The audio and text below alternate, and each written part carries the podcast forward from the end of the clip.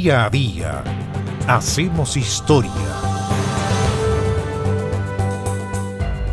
El 3 de octubre del año 1957 se fijó ese día como el Día del Hospital. ¿Por qué?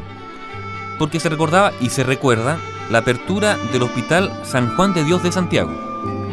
Se considera que ese hospital, el San Juan de Dios de Santiago, inició sus actividades el 3 de octubre de 1552. Esto al final del gobierno de Pedro de Valdivia. Claro que con otro nombre. Su nombre era Hospital de Nuestra Señora del Socorro. Estaba ubicado originalmente en la Alameda, al oriente de la iglesia de San Francisco, y adoptó su nombre actual de la Orden Hospitalaria de San Juan de Dios, que estuvo a cargo de su administración a contar del año 1617. El hospital reabrió sus puertas el 1 de mayo de 1954, después de 12 años de diáspora en distintos centros de la capital. Iba de un lado para otro. Y se pregunta Vicuña Maquena, ¿fue en realidad Pedro de Valdivia el fundador del Hospital del Socorro, hoy San Juan de Dios? Según afirma la inscripción que en una pobre tabla se lee en la portada de esta antiquísima casa de misericordia. Y agregaba Vicuña Maquena, no hemos encontrado en parte alguna constancia positiva de ese hecho, aceptado, sin embargo, por una constante tradición.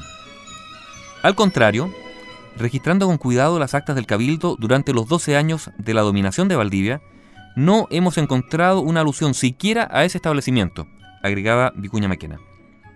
La más antigua referencia que a él se hace en el libro de nuestro primer ayuntamiento es más de dos años posterior a la muerte del ilustre gobernador, si bien por el tenor de lo que en esa acta se dice, debe tenerse por entendido que en esa fecha, o sea, en marzo de 1556, ya el hospital estaba establecido y funcionaba.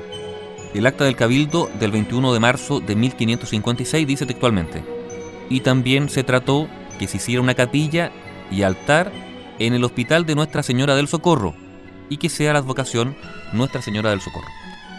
Según Armando de Ramón, marcaban la periferia de Santiago, en 1640, diversos establecimientos de servicio público.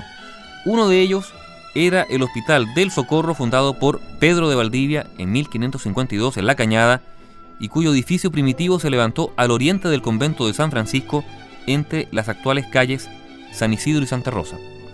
El hospital, agrega Armando de Ramón, dando una referencia, por lo tanto, de que sí estaba construido y que fue construido bajo Pedro de Valdivia, estaba justamente construido de adobe y su techo era de paja. Tenía 50 camas para enfermos de ambos sexos y estos eran atendidos por un médico y un cirujano.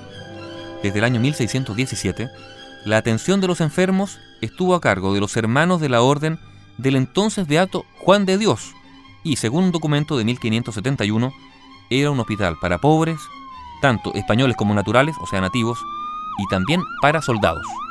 Historias del Hospital San Juan de Dios. El 3 de octubre de 1957 se fijó como día del hospital justamente esa fecha que recordaba su apertura. Bio Bio, la radio con memoria.